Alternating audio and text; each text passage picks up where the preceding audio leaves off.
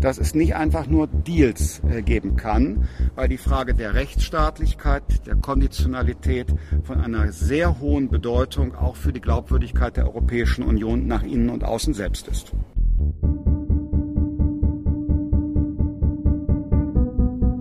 Das war Christian Lindner, der im Zusammenhang des andauernden Streits zwischen der EU und Ungarn von der Notwendigkeit spricht, nach innen und nach außen glaubwürdig zu bleiben.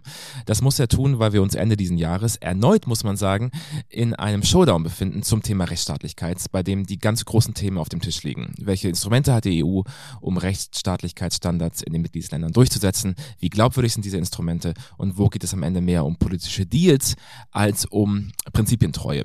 Diesen großen Fragen wollen wir uns widmen in der heutigen Folge des EU2Go Podcasts. Mein Name ist Nils Redeker. Ich bin stellvertretender Direktor des Jacques Delors Centers und ich springe hier heute ein als Moderator für Tu Nguyen. Das liegt daran, dass Tu unsere Expertin für das Thema Rechtsstaatlichkeit ist und deswegen dringend gebraucht wird auf der anderen Seite des Mikrofons. Hallo Tu. Hallo Nils. Wir können also heute dich befragen. Ähm, bevor wir loslegen, ein Disclaimer. Wir nehmen das hier heute auf äh, am 9. Dezember, Freitag. Im Moment ist eine Menge im Fluss. Das heißt, wenn ihr das hört, können sich ein paar der Sachen, die wir jetzt besprechen werden, schon verschoben haben. Ich verspreche euch aber, dass ihr, was immer da nächste Woche passiert, besser einordnen könnt, wenn ihr diesen Podcast bis zum Ende hört. Genau, und ähm, vielleicht bevor wir weitermachen, muss ich auch noch mal einen zweiten Disclaimer hier anbringen. Ich hatte ja in der letzten ähm, Folge, in der November-Folge versprochen, dass es im Dezember ein Weihnachtsspecial gibt. Das mussten wir jetzt ähm, leider verschieben bzw. absagen, weil wir erstens kalt von der Weihnachtszeit erwischt wurden und zweitens auch einfach nicht bedacht haben, wie viel eigentlich momentan oder im Dezember grundsätzlich in Brüssel passiert und wie viele Dossiers auf dem Tisch liegen. Ähm, von daher tut es uns sehr leid für alle, die sich auf das Weihnachtsspecial gefreut haben. Wir versprechen, dass wir im nächsten Jahr mit einem anderen Special kommen werden. Also noch mehr Gründe im Januar wieder einzuschalten. Übrigens, wenn ihr dabei sein wollt beim nächsten Dezember Stress beim St. Law Center, dann gibt es laufen gerade zwei äh, Ausschreibungen für Policy Fellow Stellen bei uns, einmal zum Thema EU-Sicherheitspolitik und einmal zum Thema EU-Geoökonomie. Wenn euch das interessiert, dann geht auf unsere Webseite und bewirbt euch gerne. Äh, wir freuen uns über jeden und jede, äh, die dafür in Frage kommt. Und können die Stellen natürlich auch sehr empfehlen. Ganz viel spannende EU-Politik mit dem besten Team und die Möglichkeit, bei unserem Podcast mitzumachen. Damit äh, lasst uns einsteigen zum Thema heute. Ähm, zurück zu Rechtsstaatlichkeit in Ungarn. Tu. Ähm, das Thema ist ja nicht ganz neu, aber vielleicht kannst du uns nochmal, bevor wir in die Details einsteigen, erklären, was sind eigentlich genau die Vorwürfe gegenüber Ungarn, die aus Brüssel kommen. In der Tat, ähm, der Streit geht eigentlich schon seit 2010, also seit über einem Jahrzehnt, ähm, seit Orban an die Macht gekommen ist. Es geht dabei um eine sehr breite Palette an Reformen und an Problemen. Ähm, das fängt bei der Unabhängigkeit der Justiz an, geht über die Unabhängigkeit der ungarischen Zentralbank, das Recht auf freie Meinungsäußerung zu ähm, Rechten von Minderheiten. Okay, und das ist also eine ganze Reihe von Problemen, die man in Brüssel sieht und Rechtsstaatlichkeitsstandards, die in Ungarn nicht eingehalten werden. Bei dem Verfahren jetzt, um den es vor allem, um das es vor allem nächste Woche gehen wird, geht es dabei um die gesamte Bandbreite dieser Probleme? Ja, ich glaube, um diese Frage zu beantworten, muss man erstmal einen Schritt zurück machen und, und erklären, worum es eigentlich momentan in Brüssel geht. Es, es sind gerade zwei Verhandlungen, die parallel laufen zwischen der Kommission und dem Rat und Ungarn. Das ist einmal das Verfahren unter dem Rechtsstaatsmechanismus, dem Konditionalitätsmechanismus und einmal die Frage, ob, die ungarischen, ob der ungarische Plan unter dem Wiederaufbauinstrument genehmigt werden soll. Tatsächlich ist das Rechtsstaatsmechanismusverfahren oder beziehungsweise der Rechtsstaatsmechanismus ist dazu da, um das EU-Budget zu schützen. Das heißt, ähm, das wird angewandt wenn die Gefahr läuft, dass der EU-Haushalt durch Rechtsstaatsbrüche in einem Land gefährdet wird. In dem Verfahren gegen Ungarn geht es da dann vor allem um Korruption, um Korruptionsvorwürfe, also auch Vorwürfe, dass die Mittel im Land versacken ähm, und nicht ordnungsgemäß verwendet werden. Okay, das heißt, wir haben ein erstes Verfahren, wo es um Kohäsionsgelder geht, äh, die Ungarn bekommen könnte, die nicht ausreichend vor Korruption geschützt sind. Das ist das erste Verfahren. Genau. Das, das heißt, zweite? Genau. Äh, vielleicht noch kurz zu der Frage der Kursionsgelder. Das mhm. heißt, in diesem Verfahren unter dem Rechtsstaatsmechanismus geht es äh, um die Frage, ob 7,5 Milliarden an Kohäsionsgeldern an Ungarn eingefroren werden sollen eben weil nicht sichergestellt werden kann, dass sie ordnungsgemäß verwendet werden. Also da geht es auch ganz um ganz normale, um, um ganz normale EU-Töpfe, also die normalen Kohäsionsgelder, die unter jedem äh, mehrjährigen Finanzrahmen existieren. Okay. Und Gut, also 7,5 Milliarden Kohäsionsgelder auf der einen Seite. Was ist das zweite Verfahren? Genau, und das zweite Verfahren ist äh, das Verfahren um, um die Gelder aus der Aufbau- und Resilienzfazilität, des Wiederaufbauinstruments. Da hatten wir auch schon einige Folgen zu. Ähm, und die Frage ist, ob der ungarische Aufbau- und Resilienzplan genehmigt werden soll oder nicht. Dabei geht es um 5,8 Milliarden Euro an Zuschüssen und ich glaube 9,8 Milliarden, 9,6 Milliarden Euro an Darlehen. Und wir auch schon öfters besprochen haben in diesem Podcast, können Gelder aus der Aufbau- und Resilienzfazilität nur an Mitgliedstaaten fließen, ähm, wenn die Pläne genehmigt sind und Reformen umgesetzt werden. Aber momentan geht es noch darum, ob dieser Plan genehmigt wird oder nicht. Und das hängt mit Rechtsstaatlichkeit zusammen, weil diese Pläne die länderspezifischen Empfehlungen des europäischen Semesters beinhalten müssen. Und sowohl für Ungarn als auch Polen gibt es in diesen länderspezifischen Empfehlungen Klauseln zur Unabhängigkeit der Justiz und zur Rechtsstaatlichkeit. Oder so kommt die Frage zu, zu, dem, zu dem Aufbaufonds zurück zu der Frage der Rechtsstaatlichkeit. Okay, also wir haben einmal Kohäsionsgelder, die vor Korruption geschützt werden müssen und dazu werden nicht äh, ausreichend Maßnahmen in Ungarn getroffen. Und dann haben wir Gelder dem, aus dem Wiederaufbauinstrument, die geknüpft sind an Reformen, die Ungarn umsetzen muss und die in dem Fall von Ungarn eben auch Rechtsstaatlichkeitsnormen betreffen. Das sind jetzt zwei Verfahren, die beide schon eine Weile laufen. Warum denn jetzt plötzlich der politische Druck? Warum sind wir in diesem Showdown-Format? Warum muss nächste Woche da eine Entscheidung fallen? Auch das sind zwei verschiedene Gründe für beide Verfahren. Bei dem Rechtsstaatsmechanismus ist es so, dass es sehr fixe Deadlines gibt und das Verfahren läuft für Ungarn tatsächlich am 19. Dezember aus. Das kann man äh, dadurch erklären, wenn man zurückgeht und, und, sich anschaut, wann welche Entscheidungen getroffen wurden. Aber im Prinzip ähm, ist das einfach drei Monate, nachdem die Kommission den ersten Vorschlag für eine Suspendierung der Kohäsionsgelder gemacht hat.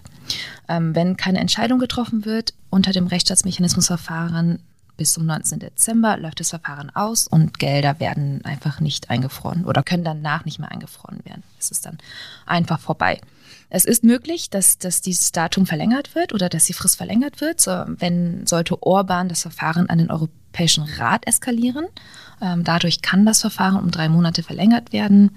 Wenn das aber nicht passiert, ist das die Deadline. Deswegen sind wir auch momentan oder deswegen ist die EU momentan auch in einem sehr engen Zeitdruck oder steht unter engem Zeitdruck, ähm, da eine Entscheidung zu treffen. Das ist, heißt also in dem, in dem Verfahren, was die Kohäsionsgelder betrifft, ist der Zeitdruck tatsächlich auf Seiten der EU. Die Kommission hat einen Vorschlag gemacht, die Gelder einzufrieren. Wenn dieser Vorschlag nicht angenommen wird bis Ende nächster Woche oder bis zum 19. Dezember, dann verpufft dieser Vorschlag. Genau. Okay. Das heißt Zeitdruck hier bei der EU. Wie sieht es im anderen Verfahren aus? Bei dem anderen Verfahren ist es tatsächlich genau andersrum. Die Kommission sagt, dass der Plan bis Ende des Jahres angenommen werden muss, sonst verpuffen 70 Prozent der Gelder für Ungarn. Das heißt, wenn bis Ende des Jahres keine Entscheidung getroffen wird, dann verliert Ungarn das Geld. Das ist also hier, der, hier liegt der Zeitdruck dann deutlich ähm, auf der ungarischen Seite. Also es sind zwei Verfahren, die parallel laufen, die beide bis zum Ende des Jahres entschieden werden müssen. Ähm, wird bis Ende des Jahres nichts entschieden, ist das bei dem einen Verfahren gut für Ungarn und bei dem anderen Verfahren nicht gut für okay, Ungarn. einfach als Zwischenbemerkung hier vielleicht einmal. Interessanterweise ist der ungarische Plan auch jetzt wirklich der letzte, der noch nicht angenommen wurde von der Europäischen Kommission. Alle anderen Pläne aus dem Wiederaufbauinstrument sind inzwischen abgesegnet.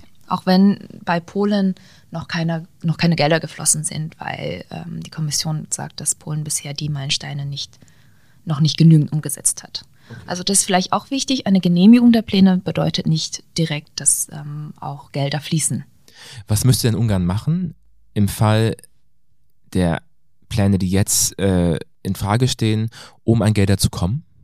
Ähm, ja, das ist eine, eine gute Frage und das ist tatsächlich auch der Punkt, wo die beiden Verfahren, die eigentlich sehr unterschiedlich sind, zusammenkommen. Ähm, die Kommission hat die Genehmigung des Plans vorgeschlagen. Ähm, das liegt jetzt im Rat. Ähm, bei beiden Verfahren muss übrigens der Rat mit qualifizierter Mehrheit entscheiden. Da können wir gleich vielleicht auch noch mal kurz drüber sprechen. Aber das ähm, liegt jetzt im Rat und sollte der Plan bis Ende des Jahres angenommen werden, muss Ungarn ähm, erstmal eine Reihe von, von Meilensteinen und Reformen umsetzen, bevor überhaupt Geld fließen kann.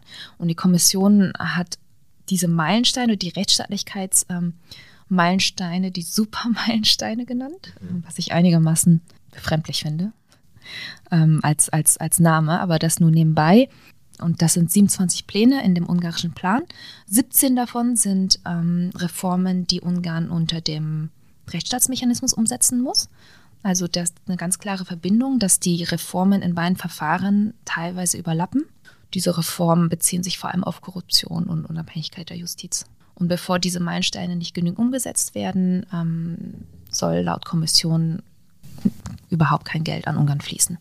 Aber wie das dann am Ende aussieht, ob das und wie die Kommission bewertet, ob die Meilensteine umgesetzt werden, das werden wir erst im nächsten Jahr dann wissen. Okay, also die Kommission schlägt vor, die Pläne anzunehmen, würde dann aber das ähm, Überweisen von Geldern immer noch davon abhängig machen, dass zunächst Reformen durchgeführt werden, die wiederum Rechtsstaatlichkeit betreffen. Okay, dann haben wir, ich glaube, die beiden Verfahren jetzt im Griff. Dann lass uns mal kurz darüber sprechen, ähm, was das eigentlich bedeutet. Du hast gesagt, bei den Kohäsionsgeldern stehen 7,5 Milliarden Euro auf dem Spiel, beim Wiederaufbauinstrument 5,8 Milliarden Euro. Das sind natürlich große Summen, aber wie groß sind diese Summen tatsächlich? Wie sehr ist Ungarn auf dieses Geld angewiesen? Diese Frage habe ich mir tatsächlich auch selber gestellt und bin dem dann für den Verfassungsblock nachgegangen. Und jetzt, wir haben ja beide auch ganz viel hierüber gesprochen, weil für die Frage brauchte ich tatsächlich die Hilfe der gesamten wirtschaftlichen Brainpower ähm, des Delors Centers. Und wir haben einfach mal die Summen, die Ungarn jetzt verlieren könnte, runtergebrochen auf die einzelnen Jahre, weil die Programme laufen mhm. ja über mehrere Jahre mhm. und das ist ja nicht einfach eine Summe auf einmal.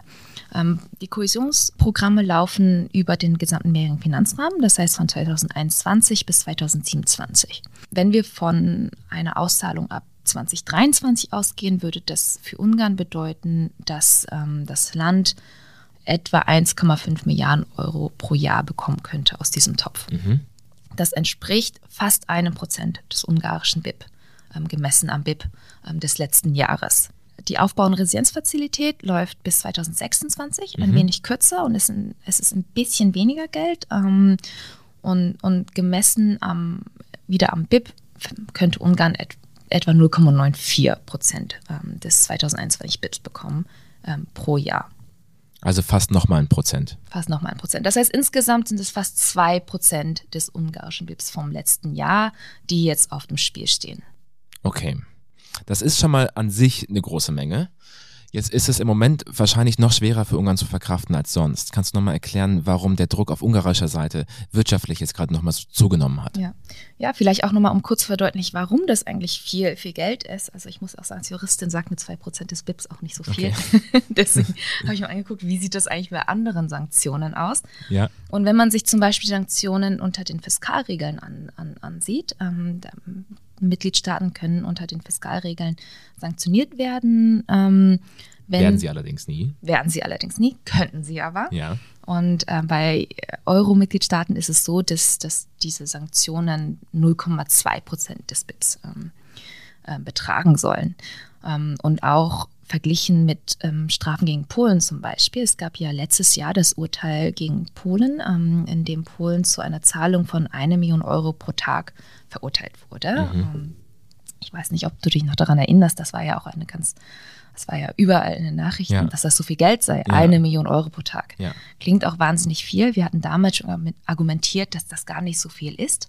Und wenn man sich das mal ähm, über ein Jahr anschaut, äh, das sind dann 365 Millionen im Jahr, gemessen am polnischen BIP ähm, mhm. 2021 sind das 0,064 Prozent. Okay. Also die ungarischen Strafen oder das, was Ungarn zu verlieren droht, sind mehr als 30 mal so viel. Mhm. Also es ist tatsächlich viel Geld. Mhm. Ähm, da steht jetzt also insgesamt 2% des BIPs für die Ungarn auf dem Spiel. Das ist sehr viel mehr Geld, als wir das aus anderen Verfahren äh, in Europa kennen. Das ist auf jeden Fall schon mal schwierig zu verkraften.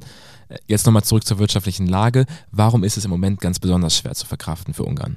Genau, das war die, die andere Frage, die ich mir gestellt habe. Ist es momentan noch schwieriger als sonst für Ungarn, dieses Geld zu verlieren?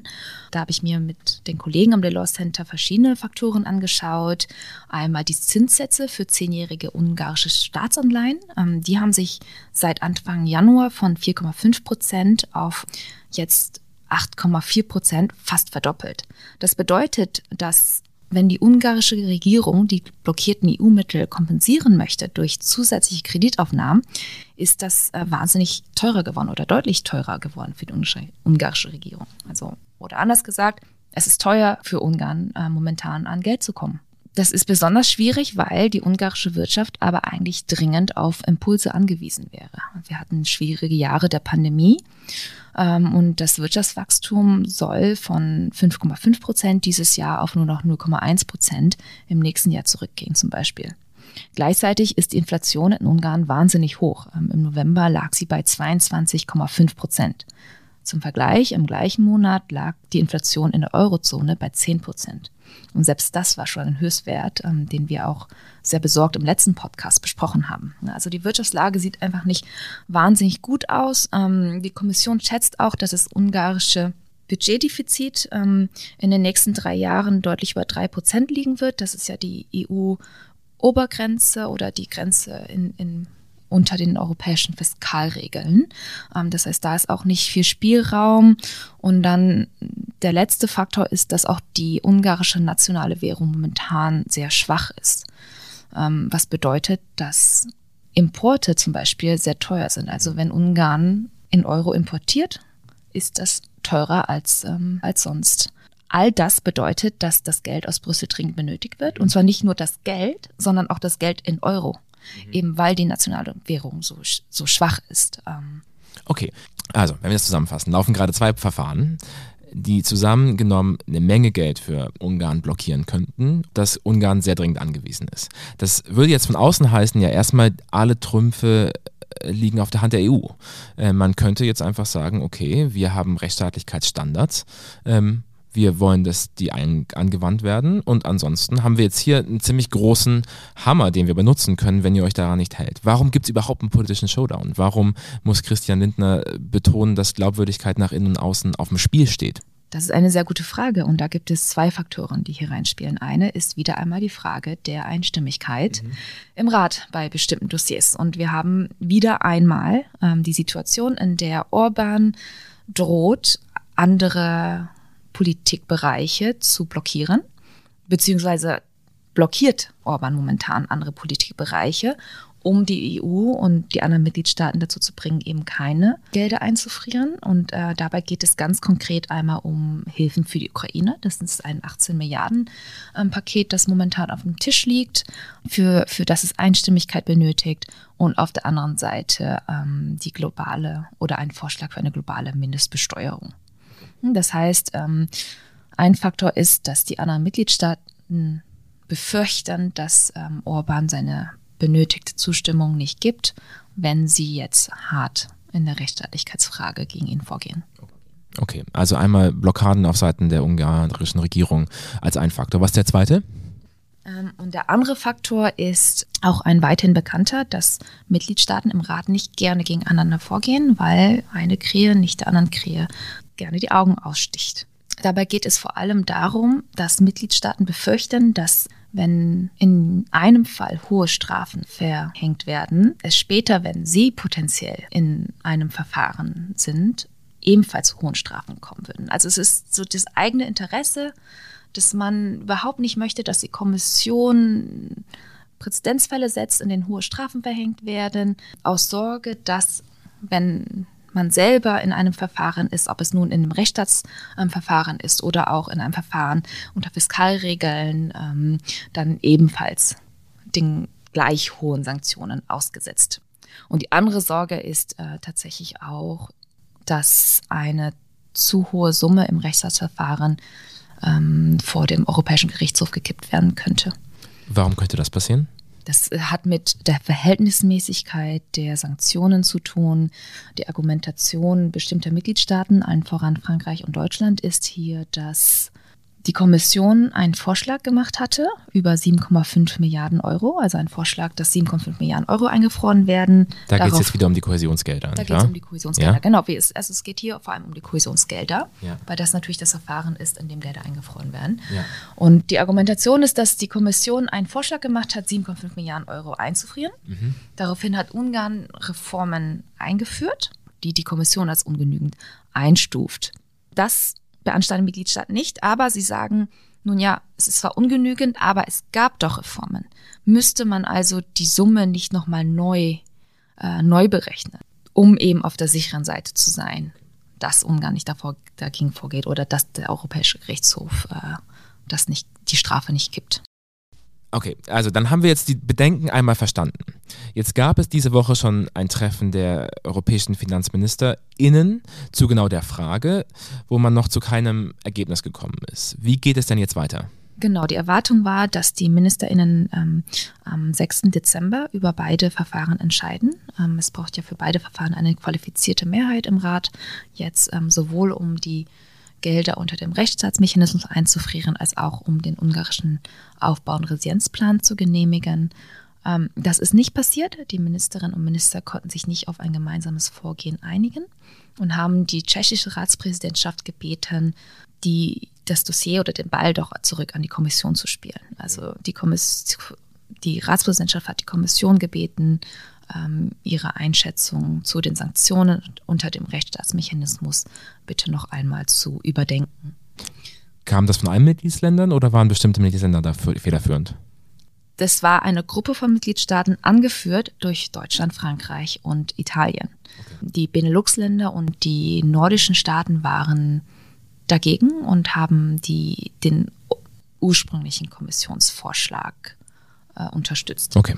Ähm, jedenfalls liegt der Vorschlag wieder bei der Kommission. Ähm, die Kommission soll heute, glaube ich, entscheiden, ähm, ob sie ihn revidiert oder nicht. Ähm, die Zeichen stehen, standen, stehen eher auf, ähm, auf nicht, aber dazu werden wir mehr wissen, wenn dieser Podcast schon draußen ist. Mhm.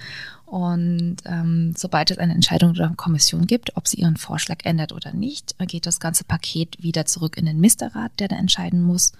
Sollte es dort wieder keine Entscheidung geben, wird das Ganze dann an den Europäischen Rat, also an die Staats- und Regierungschefs weitergeleitet, äh, die sich am 15. und 16. Dezember treffen.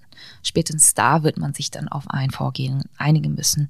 Das heißt, am 15. und 16. Dezember spätestens wissen wir mehr dazu, was, ähm, welche Richtung, in welche Richtung es gehen wird. Welche Szenarien sind da denkbar? Lass uns mal die durchspielen. Das erste wäre, es gibt keine Einigung zu den Kohäsionsgeldern. Das heißt, äh, der Kommissionsvorschlag wird nicht angenommen. Was hieße das für das Gesamtpaket?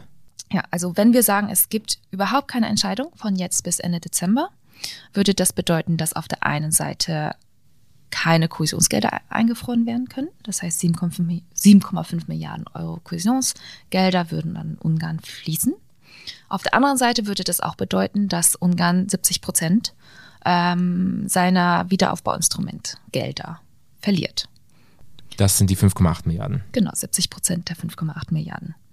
Es würde auch bedeuten, dass es keine Hilfen für die Ukraine gibt und keine globale Mindestbesteuerung. Und das jetzt davon ausgehend, dass äh, in gar keinem Dossier irgendeine Entscheidung getroffen werden kann. Okay, das hört sich ja nach einem ziemlichen Worst-Case-Szenario an. Äh, um das zu vermeiden, was sollte die EU denn tun? Ja, die Frage ist, von was sollte der Rat jetzt tun? Was sollte die Mitgliedstaaten jetzt tun? Ähm, und zwar sollte der Rat einfach den Vorschlag der Kommission ähm, auch so annehmen. Dabei geht es einerseits um die Glaubwürdigkeit des Instruments selber, aber auch um die Glaubwürdigkeit der EU, ob sie es wirklich ernst meint mit ihren Werten und der Rechtsstaatlichkeit. Also sollten die Mitgliedstaaten jedes Mal zurückschrecken, wenn das Instrument tatsächlich Biss bekommt, dann stellt das das ganze Instrument in Frage. Gleichzeitig hat äh, Christian Lindner natürlich recht mit, mit seiner Aussage zu der Glaubwürdigkeit. Wenn wir es nicht schaffen, Rechtsstaatlichkeit innerhalb der EU durchzusetzen, wie glaubwürdig sind wir denn als Wertegemeinschaft nach innen und nach außen? Und, und diese ganze Episode zeigt auch wieder das größere Problem mit ähm, Einstimmigkeit im Rat. Das ist jetzt auch eine Frage, die schon wahnsinnig lange auf der Agenda steht. Die Frage ist ja, wollen wir uns alle paar Monate von einem nationalen Veto von Orban erpressen lassen, wenn es um Dossiers geht, die wahnsinnig wichtig sind, aber die wegen Rechtsstaatlichkeitskonflikten permanent blockiert werden. Und, und das hatten wir ja auch in unserer allerersten Podcast-Folge schon, als es um den MFR ging. Und wir sehen es ja wirklich immer wieder, auch wenn es um Sanktionen um Russland geht. Also das ist ein, nochmal ein ganz anderes Problem, das, das, das dem Ganzen unterliegt. Mhm, mh. Okay, gut, also ich fasse zusammen, die äh, ist jetzt an den Mitgliedstaaten und vor allem den Staats- und Regierungschefs wirklich durchzuziehen. Ähm, ansonsten ruiniert man die Glaubwürdigkeit dieses Instruments und wir brauchen eine Debatte über Einstimmigkeit, weil wir immer wieder die Erpressbarkeit dieses, äh, die Erpressbarkeit sehen, die aus Einstimmigkeit resultiert in allen möglichen Politikfeldern. Das ist doch ein ganzer ganz guter Punkt, um zum Ende zu kommen. Bevor wir das tun, noch einmal unsere Kategorie drei Fragen, eine Antwort, weil ich jetzt die Fragen stelle und du die Antworten gibst, äh, hast du einen besonderen äh, Anreiz, wirklich auch nur eine Antwort, eine, eine Antwort zu geben. Also, erste Frage. Wird dieses Jahr in Fragen von Rechtsstaatlichkeitsmechanismus noch eine finale Entscheidung fallen? Ja. Sehr gut, sehr klar. Falls es zur Entscheidung kommt, welcher Akteur könnte hier das Zünglein an der Waage sein? Deutsch-französische Achse. Sehr gut. Vor allem im Kontext Jacques Delors Center immer die richtige Antwort. Drittens, wenn du eine Note geben müsstest dazu, wie die Kommission ähm, bei der Durchführung des Rechtsstaatlichkeitsmechanismus sich bisher, ähm, bisher aufgeführt hat, welche Note würdest du ihr geben? Sieben. In welchem Notensystem bist du, du? Eins bis zehn. Okay, wenn du. okay, ich, war, ich war bei 1 bis 6. Okay, eine 7 auf einer Skala von 1 bis 10. Wir sollten das vorher die Skalen klären. Also bei der 1 ist sehr schlecht und 10 ist sehr gut. Genau, 6,5 bis 7. Okay, alles klar. Äh, danke, Tu. Dann äh, ganz herzlichen äh, Dank fürs Zuhören. Das war die letzte Folge in diesem Jahr des Jacques Delors Centers EU2Go Podcast. Vielleicht kann Moritz jetzt noch mal ein bisschen Weihnachtsmusik einspielen, damit wir so ein bisschen feierliche Bestimmung wenigstens noch reinbekommen. Ähm, danke fürs Zuhören, danke, dass ihr dabei wart. Wir sehen uns im nächsten Jahr wieder, dann mit dem jetzt besonders groß angekündigten Januar-Special, Neujahr-Special von Tu. Ähm, habt eine schöne Weihnachtszeit. Ja, und äh, von mir natürlich auch ein ganz herzliches Dankeschön, dass ihr das ganze Jahr dabei wart und frohe Weihnachten. Macht es gut. Tschüss. Ciao.